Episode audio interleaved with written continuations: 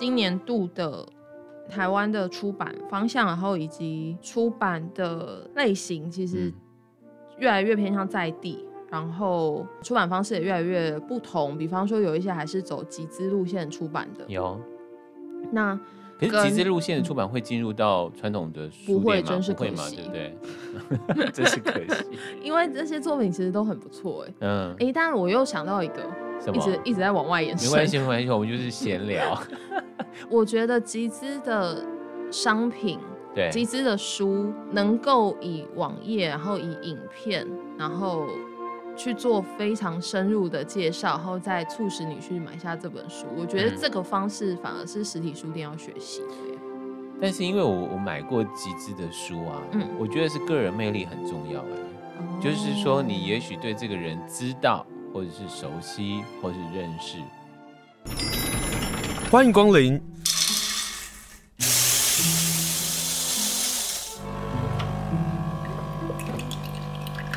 今天的盛情款待，请享用。每一年到了年末的时候，不管是金石堂、博客来或是诚品，他们都会推出他们的阅读报告。在过去，我非常喜欢看他们的年度阅读报告。呃，来看看从他们市场的观察上，看到了哪一些阅读的现象跟社会有些关系，又或者是回到我们自身的关系，是有多少本的书我们错过了。今天访问的是诚品书店花莲园百店的店长苏一兴，Hello，一兴好。嗨，大家好。今天来上节目跟大家来报告二零二二的诚品年度阅读报告。今年我们主题叫做多重宇宙穿梭指南。所以要穿梭多少个世界呢？我觉得这个标题下的还不错，是因为二零二二没想到我们还在疫情之中，嗯、所以在疫情之中，你的身体只能留在台湾。对，大部分啦，大部分的人身体还是只能留在台湾，所以你的心灵是可以透过书去穿梭不同宇宙的。所以我觉得这个标题今年下的蛮好。嗯，而且在过去这一年当中，或过去这两年啊。在旅行书啊，一直都没有出版，就是你，你根本无法穿梭到各世界。所以你们有做了一个，就是回顾二零二二，然后能够提前为二零二三年华丽开箱。然后你们跟大家分享是年度的畅销书榜，然后还有一些话题同步。当然啊，在作家部分一定会来介绍，还有包括了各个出版社。你知道我今天要先留住大家收听的这个习惯啊，我要先聊这件事情。你知道我先打开的东西就是那个 占星，我就知道你要开那个，我这边也点开。加码解密十二星座会员阅读喜好，成品社群粉丝最爱年度的热话题。哎、欸，你知道这很好玩呢，就是你各个星座一定会去找说，你到底是不是在那个你们的调查里头是真的是如此？比如说我是讨人厌的处女座，然后呢，我就去看处女座到底被他们列为什么。比如说，他们说成品的书粉第一名是处女座，会去过很多不同家的书店。嗯，好了，我承认。然后或者是他说线上的夜猫子啊，在线上购书，但我还好，但我的确是个夜猫子，就是我并不会晚上购书啦。我可以认同的一件事情就是，就是要购书啊，购书天数最多的呢，就是处女座，就是处女座爱逛街啊，逛一逛，如果逛到书店啊，离开书店的时候一定会买书。所以在他们的会员的记录上就会是如此。那我知道大家也想要问说其他的星座啦，我先跟大家说，比如说藏书奖最多的是金牛座，怎么可能？然后第二个是天秤座，怎么可能？你怎么这样？我是天秤座。我现在就是人脑 听众就对了。嗯、国际奖呢，呃，买最多的外文书是母羊座跟双鱼座啊。可是我觉得那个最佳投资奖啊，就花最多钱买书的、啊。是第一名是金牛座跟母羊座，我觉得应该是金牛座都在买那个投资的书，然后还有哪一些啊？我觉得呃，最佳投资奖这个可以跟藏书奖，就是购买最多本书连在一起，就是我会想到的是金牛座是不是很多人今年都在家里囤大大部头的漫画？哦，我这样想是不是很卑鄙？不会，不会啊！就比如说，他如果买《神之拿》一整套，那就是四十几集啊。嗯，那累积起来的金额也不也是蛮高的。它其实是有相关性的。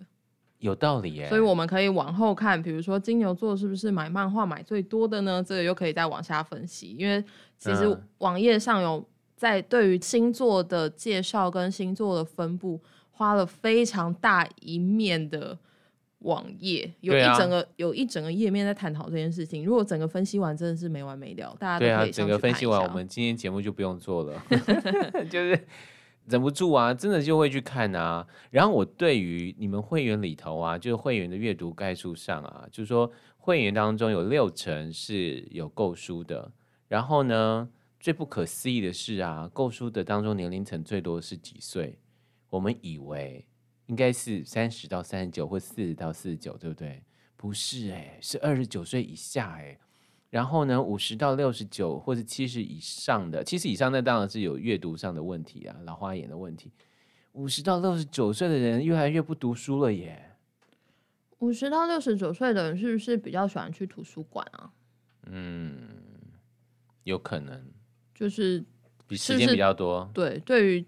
但比较有时间在制定的呃范围，呃，应该说比较有空在制定的时间内去借还书。嗯，我的想象啊。嗯，然后阅读的类别上啊，在诚品书店的会员上，我觉得还蛮令人欣慰的是，买最多的就是文学创作。那第二当然是财经商业部分了。我我觉得这件事情还不错。然后呢，还有哪一些？好，就请大家上一下成品，因为它会分水星星座啦、风象星座、火象星座、土象星座，各个星座下的朋友们到底喜欢偏向哪一些的书籍？比如说处女座就偏好语言考用书，哪有啊？金牛座呢就喜欢偏好艺术设计类，嗯，金牛座很常在这个页面上出现诶、欸。对啊。就你们到底有多少？你应该先告诉我说金牛座到底比例有多少？我现在想不太到我的金牛座朋友们 是这样子的吗？原来射手座的人喜欢读一些宗教哲思类的书籍哦。射手座好像是哎、欸，因为最近唐启阳好像有讲到，真的吗？好好玩哦。然后如果你是天秤座，偏好的是社会科学类，对，这是没错的。真的吗？我要问一下我的朋友们。当然是会看一些别的啦。然后水瓶座呢，兴趣最广，对对，这是真的。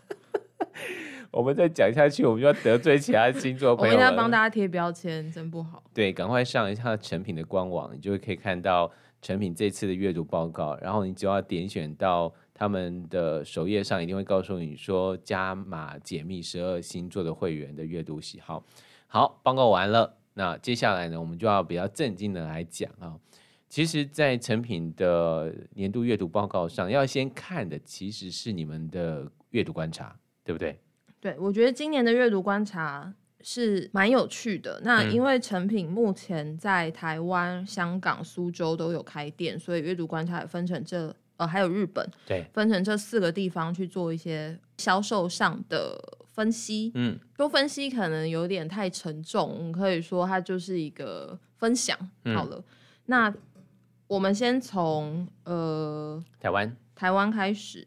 台湾的部分呢，你们在谈的是变小是我故意的。好，你说要台湾更好看，哎，我觉得真的是这样哦。就是我们在地方上啊，我自己在节目上面已经谈了多少年的关于设计这件事情啊，就是我们如何能够注重设计，因为设计是对外窗口，让更多人重视，因为这也是台湾这几年变化上非常重要的一件事情。因此，从阅读的市场上，诚品的阅读报告上也看到这个端倪。我觉得刚好，呃，疫情当然可能也有一些关系，就是今年的出版非常着重在挖掘在地的，嗯，呃，力量，不管是政府出版品越做越美，或者是有一些旅外的艺术家或是旅外的作者在呃海外频频的受到一些海外的奖项的肯定，嗯，然后再把这些书从外文。外国的语言翻译回台湾这样子，今年的这样的出版品其实是更多的。嗯、那我另外想要提一个，我觉得当时看到资料的时候是觉得蛮新奇的一件事情，就是代换文化的总编特别写信到乌克兰去邀请泽文斯基为台湾或是为台湾读者出一本书，嗯，所以他们就造就了这本。泽文斯基，我们如此相信。那这本书是完完全全由台湾跟泽文斯基总统去做接洽而写下来的作品。嗯、我觉得这个出版的方式是我没有想过的。我以为我们一直都只能透过翻译书去了解这些国外的说明人也好，或是在各个领域上的有杰出贡献或是有特殊表现的知名人士，对，我们是可以透过这样的方式去邀请他们为台湾写一本书。我觉得这是非常厉害的一个出版界的作品。所以你们呃在成品的年度阅读报告上就写上了这笔这样子。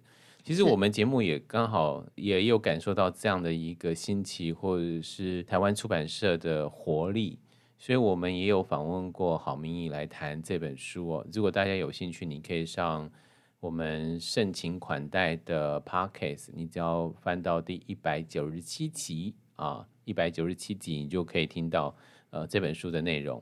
好，所以你看哦，真的是台湾的出版社，当这个市场在变化的时候，大家也一直努力的找到一些可以做的事情，或者是想要推广阅读的更广面的这个方向。呃，另外还有一个是，近年大家也开始在比较常在购买电子书，对，那电子书阅读器以及电子书的出版出版呃量或者是购买量。其实也是日益增长。那你要怎么从这些平台上挑到你想要找的书？我觉得这个是一个今年度大家可以透过实体书店的选书去参考的事情。Oh. 虽然我这样讲好像有点奇怪，就是意思就是你来逛实体书店看他们选了什么书，然后你回去电子书去买。但我想要推推广的是，大家可以在自己的呃喜欢的方式。不管是用电子书或者是在图书馆借书，去创造一个你自己的书架。嗯。那因为今年虽然是这样子的状况，但还是有很多呃大大小小的书店开张开幕。比方说，成品自己在基隆有跟公部门合作，有一个呃快闪的基隆书店。我有去，我有去，我有去。美吗？我都没有去。它就是一个古迹啊，其实。对啊。但空间很小，空间真的很小，但什么很小。同事说补货的时候走路都嘎吱嘎吱嘎吱嘎吱，但真的很美，真的很美。然后我们花莲也有一些空间啊，都曾经都希望我跟文化局说，你们应该找成品进驻这样。你真的是我没有塞你钱哦，我可没塞红包。麻烦就大老板塞我钱就好了，你不用塞，你也是员工。但的确是我们自己在，比如说我们谈书，我们自己在找书的时候，实体书店是真的一定要逛的耶。因为你即使这样爬网页啊，你还是会漏书，一定会漏的啊。哎、欸，我其实自己不太知道怎么在网络书店逛逛书，哎，因为我永远会看到推送的书，但我如果不想看了，我要怎么继续往下？往下找呢，我就要点那个类别。可是我有时候不知道我要书是不是在这个类别，所以我就要点进去，然后一本一本找，啊、一本一本逛嘛。大概逛了五分钟，我就离开了。对，那其实好累耶，我就离开了。嗯，因为真的很累。而且我们找书，比如说我的习惯就是中文类，然后找文学类。嗯。但是呢，可能会吸引我们的会是生活类的书籍。可是如果我没有点进去，我就永远不会跟这个书相遇。对，所以书店里面混搭其实是混搭的陈列，或者是呃，你游逛中眼睛不小心瞥到的一个标题，其实是实体书店最大的优势。对啊，而且遇到你不知道的书，嗯，而且封面设计也会吸引到你的眼球。对，所以、嗯、呃，今年度的。台湾的出版方向，然后以及出版的呃类型，其实越来越偏向在地，嗯、然后也呃出版方式也越来越不同。比方说，有一些还是走集资路线出版的，有。那可是集资路线的出版会进入到传统的书店吗？不会，嘛，对不对？真是可惜，因为这些作品其实都很不错，哎，嗯，哎，但是我又想到一个。一直一直在往外延伸，没关系，没关系，我们就是闲聊。我觉得集资的商品，对，集资的书，有能够以网页，然后以影片，然后去做非常深入的介绍，然后再促使你去买下这本书。我觉得这个方式反而是实体书店要学习的耶。但是因为我我买过集资的书啊，嗯，我觉得是个人魅力很重要，哎，哦，就是说你也许对这个人知道。或者是熟悉，或是认识，那我去下单买的时候，那个意愿会比较高。但如果你不认识这个人，恐怕要去看他到底要谈什么东西。嗯，嗯，所以他还是有在差别。嗯，就他不会因为你里头的募资的文字介绍，然后让你动心。嗯、那个应该比较偏的比例比较少。嗯，好，这也是一个。那另外想提到另一本是，就是我当时。也是差点要集资，也也不是说差点，我就是错过了集资时间。Uh huh. 但他现在在实体书店出版了。哦耶，是台湾地图立体书。然后这什么书？这本书呃的作者是陈佑金，他在大概四五年前出版了《台湾地图》这本书，哇，轰轰烈烈卖超级好，因为他用非常可爱的插图，呃，去画出台湾每一个地方，然后用。很简单的图示跟图案去介，让小朋友知道说这个城市有这些名产，嗯、这个城市有这些特色。对，你要说内容其实平凡无奇，有很多书都做得到一样的、一样的知识传达。可是因为整体的插画跟风格，嗯，让人觉得非常好阅读，所以真的是卖的非常好。那这本书今年的时候，呃，做了集资活动，它要出的是立体书。对。所以我那时候看到这个集资的消息的时候，觉得天哪，也太可爱了吧！就我已经有一本绘本了，但我还是想要这个立体书。然后那时候错过了集资的时间，觉得有一点惋惜。嗯、但是我昨天在上书展的时候，发现它已经出版到店里了，觉得很开心。大家可以来店里看看。哎、欸，它卖一千多块钱呢，我说很可爱。不是。我去日本的时候啊，嗯、然后在无印良品，嗯、然后看到小王子的立体书，那时候我看到的价格是五千多块日元，是外文的吗？呃，日文的，日文的，嗯、然后我就迟疑了一下，就没结账。当我看到台湾立体书是一千多块钱，我想说，那为什么不买小王子的？对啊，因为折合台币其实差不多啊，虽然书是不同的啦，就是市场不同，但是。喜欢小王子都觉得好像要一个立体书，因为立体书制作的方式很繁杂，啊，对啊，而且它也不可能，因为它太繁杂，成本很高，不可能一次出版太多，所以价格一定会被拉高。嗯。嗯，所以希望能够让孩子能够阅读啊，或者认识台湾的话，台湾地图立体书大家可以上网看啊，或者你就直接到诚品书店吧。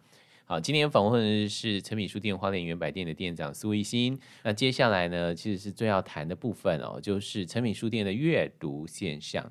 他们说，在 COVID-19 的大疫这三年，我们从惊慌、慌乱，然后慢慢慢慢沉淀，然后透过阅读，其实我们可以展开，或者是好好来面对我们自己。在这次的成品阅读现象当中，他们就分几个类别哦。我们抓几个和大家来分享，其他的就请大家上成品书店的官网，或者是到成品实体书店，你就可以找到他们所做出来的相关的书籍的介绍。第一个当然一定要谈的就是时代，因为他们而精彩绝伦。呃，你们出版了吉卜力工作室的书，然后还包括了建筑大师库哈斯的纽约的这个书。啊，当然还包括林怀民老师，哎，这本书真的畅销，哎，我有点惊讶，我才知道说原来林怀民老师的粉丝这么多，一心对不对？我觉得这些不管是艺术家，或者是、嗯、呃，在社会上有一定知名度、有一些著名作品的知名人士，他们出的传记或者是心路历程，嗯，其实一直都会卖。但是林怀民老师的这本。激流与倒影的确是卖的，呃，下下不好意思，比我想象中好非常多。他一直长，我也是很，他一直长剧排行榜第一名。对，所以大家透过林怀民的书，想要看到是他的人生阅历过了六十多。老师这样讲，我应该你应该不会生气。我已经年龄已经减少，他人生经历上所看到的一些事情。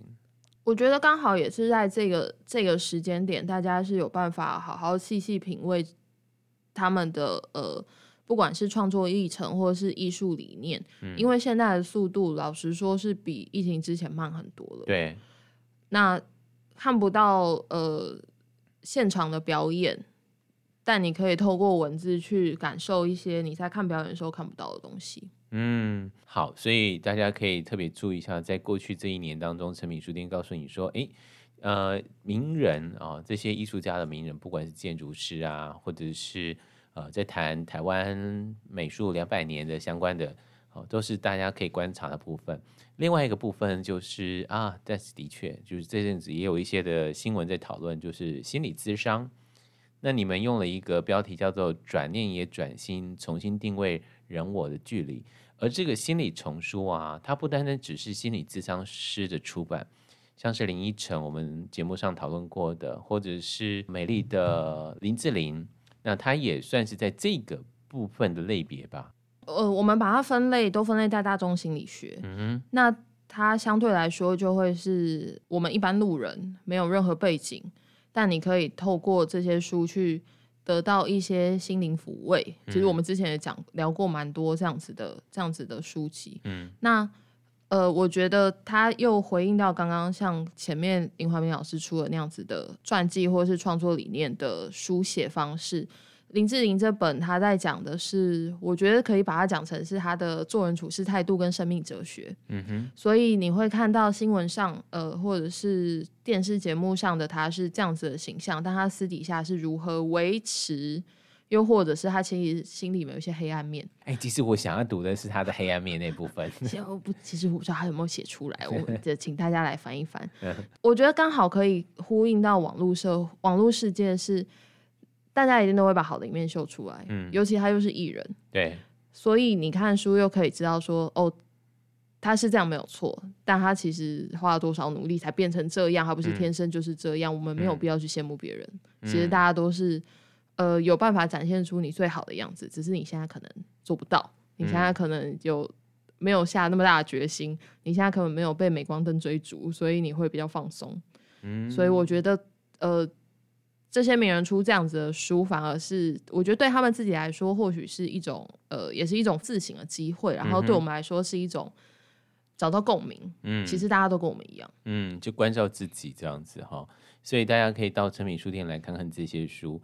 然后你刚刚讲到网络世界啊，就忍不住要谈到，在这次诚品书店，不管是畅销书或者畅销作家或者畅销出版，都跟这个人有关，叫黄山料。又回到我们刚刚讲到的诚品书店买书的最大族群，二十九岁以下，我觉得你们的最大的客户吧，而且他出超多本的，对啊，连小说都出哦。哎、欸，我必须说啊，我觉得购书是二十九岁以下这件事情，嗯，有一个很现实的状况是，漫画会不会？漫画也是一个，但会不会大家到了三十岁之后开始要呃，或许成家立业或是养小孩什么的，会觉得书不重要了？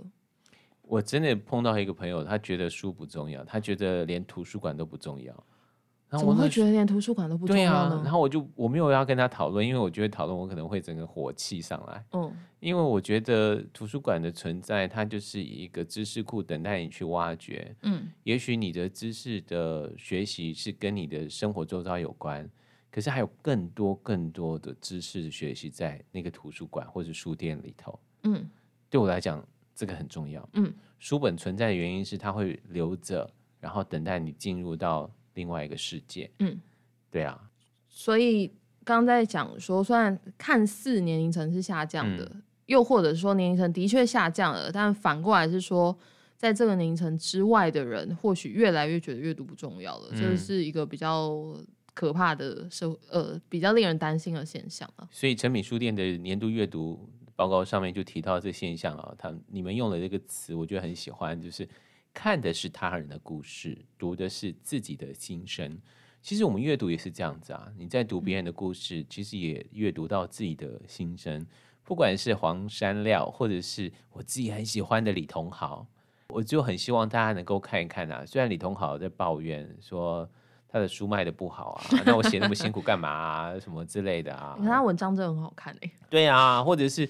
像你们在成品的报告当中啊，在苏州啊，其他中国那边的这个报告当中啊，畅销作家的张嘉佳，在台湾这几年又突然变不红了。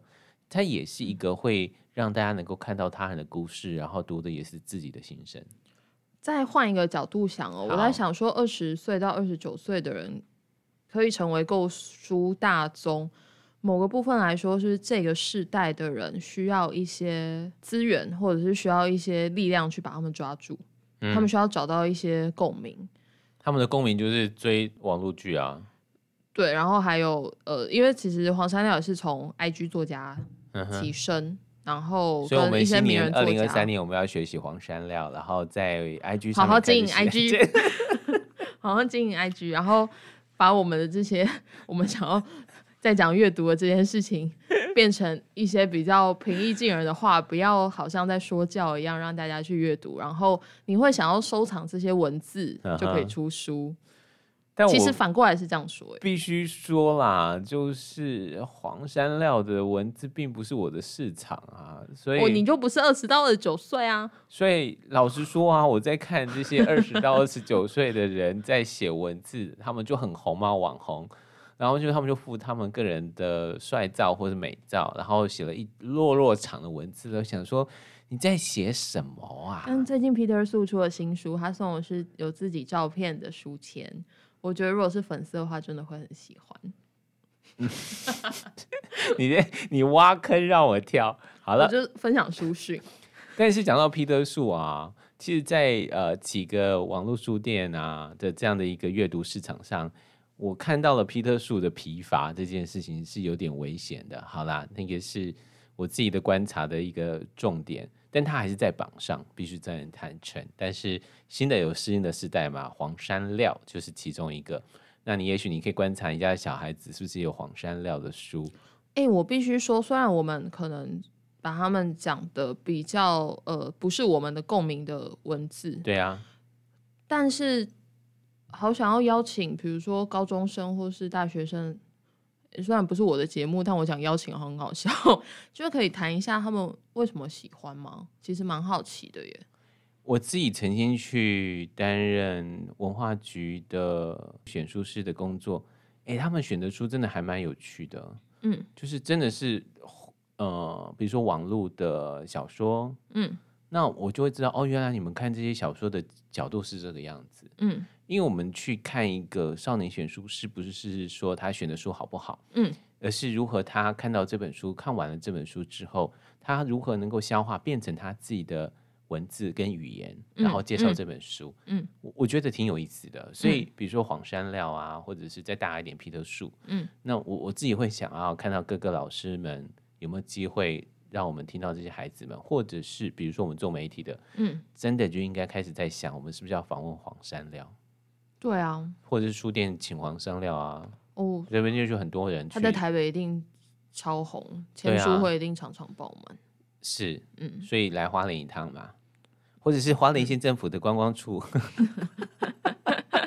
立刻想到。但是不管是哪一个年龄层啊，在这次的成品书店的这个现象上，有一个现象是我一直不解的。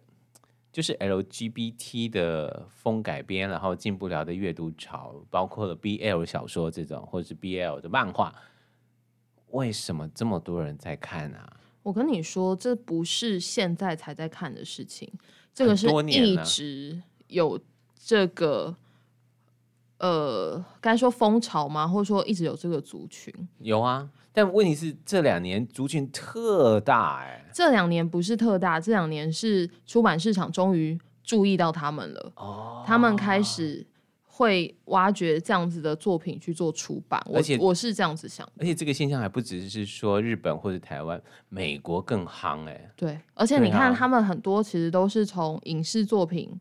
应该是说，它是先有小说改编成影视作品，大红特红，嗯，所以书又开始卖起来，所以表示这样的族群一直都在，而且是逐渐扩大。嗯，然后由出版市场去，呃，应该说乘胜追击，去补上一步，可以抓一波这这种购买风潮。可能有听众不大懂事啊，什么是 LGBT 啊？它就是多元性别。所以呢，男生爱男生，男女生爱女生，或者是男生爱上一个他也喜欢男生也喜欢女生，这样这样的一个性别多元的这样的一个内容哦。所以这个世界就是这样子，就这么多好玩的事情哦。在透过阅读，你可以窥看出我们整个世界的变化。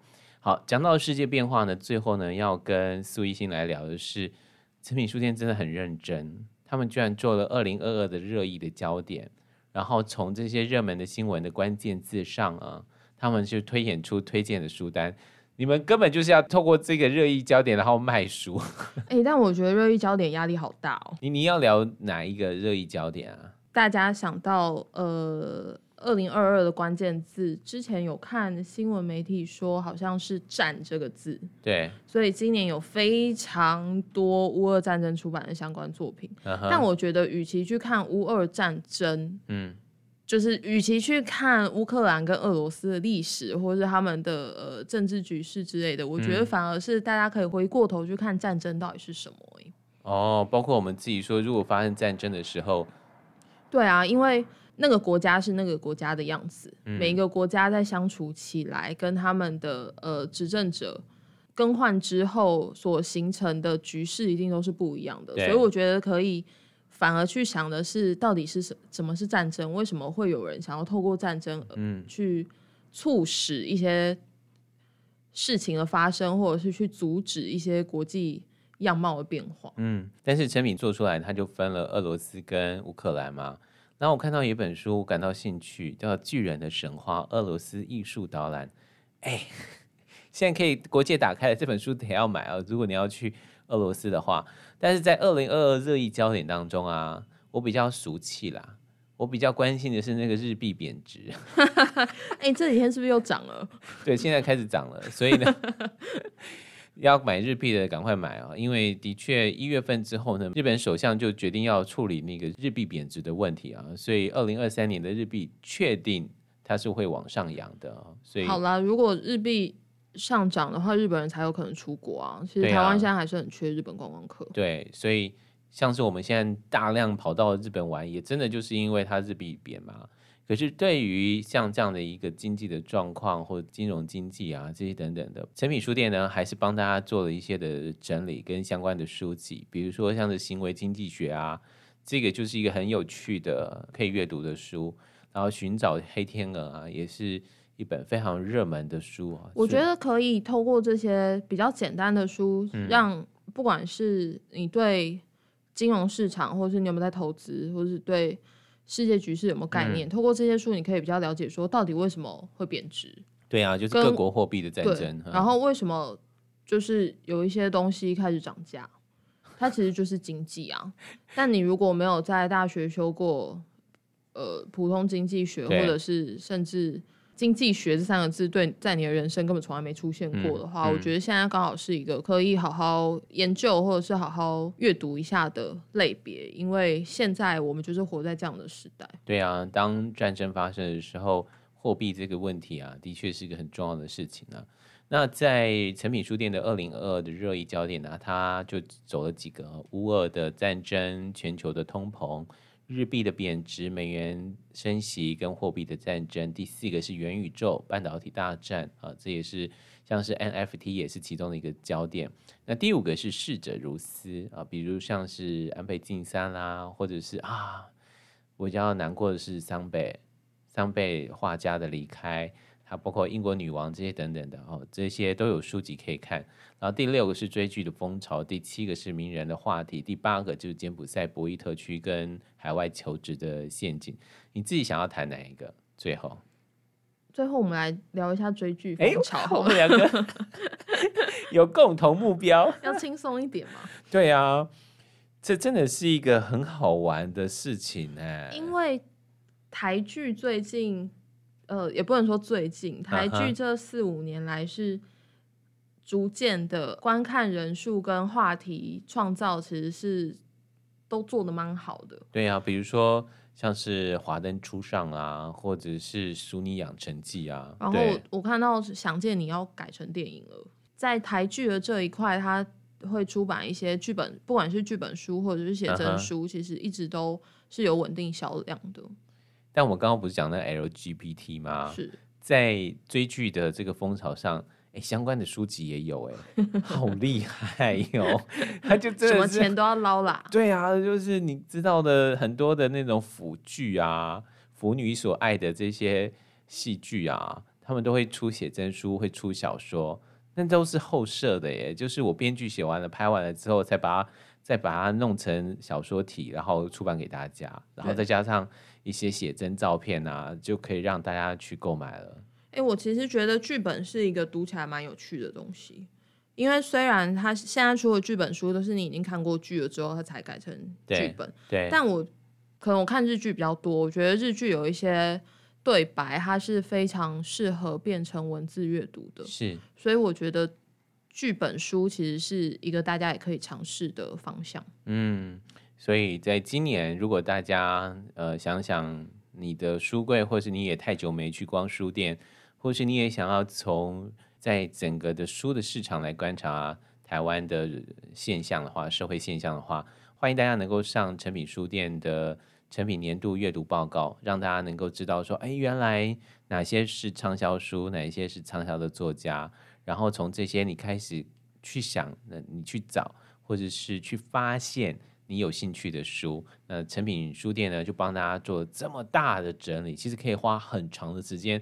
好好来看一看，好好来分享。因为光是 Top Ten 啊，或者是你在寻找哪一些你已经没有遇到的书啊，包括他们说，呃，他们会帮大家分，比如新手父母啊，会喜欢什么书，学生族群会阅读哪一些书，社会新鲜人又到底会喜欢哪一些书，然后再用年龄的部分来跟大家分享。那这些都是在新年的时候，不管是买书给自己，或是送书给朋友的话，很重要的参考。今天非常谢谢诚品书店花莲远百店的店长苏一心和大家来分享诚品书店的年度阅读报告。谢谢一心，谢谢。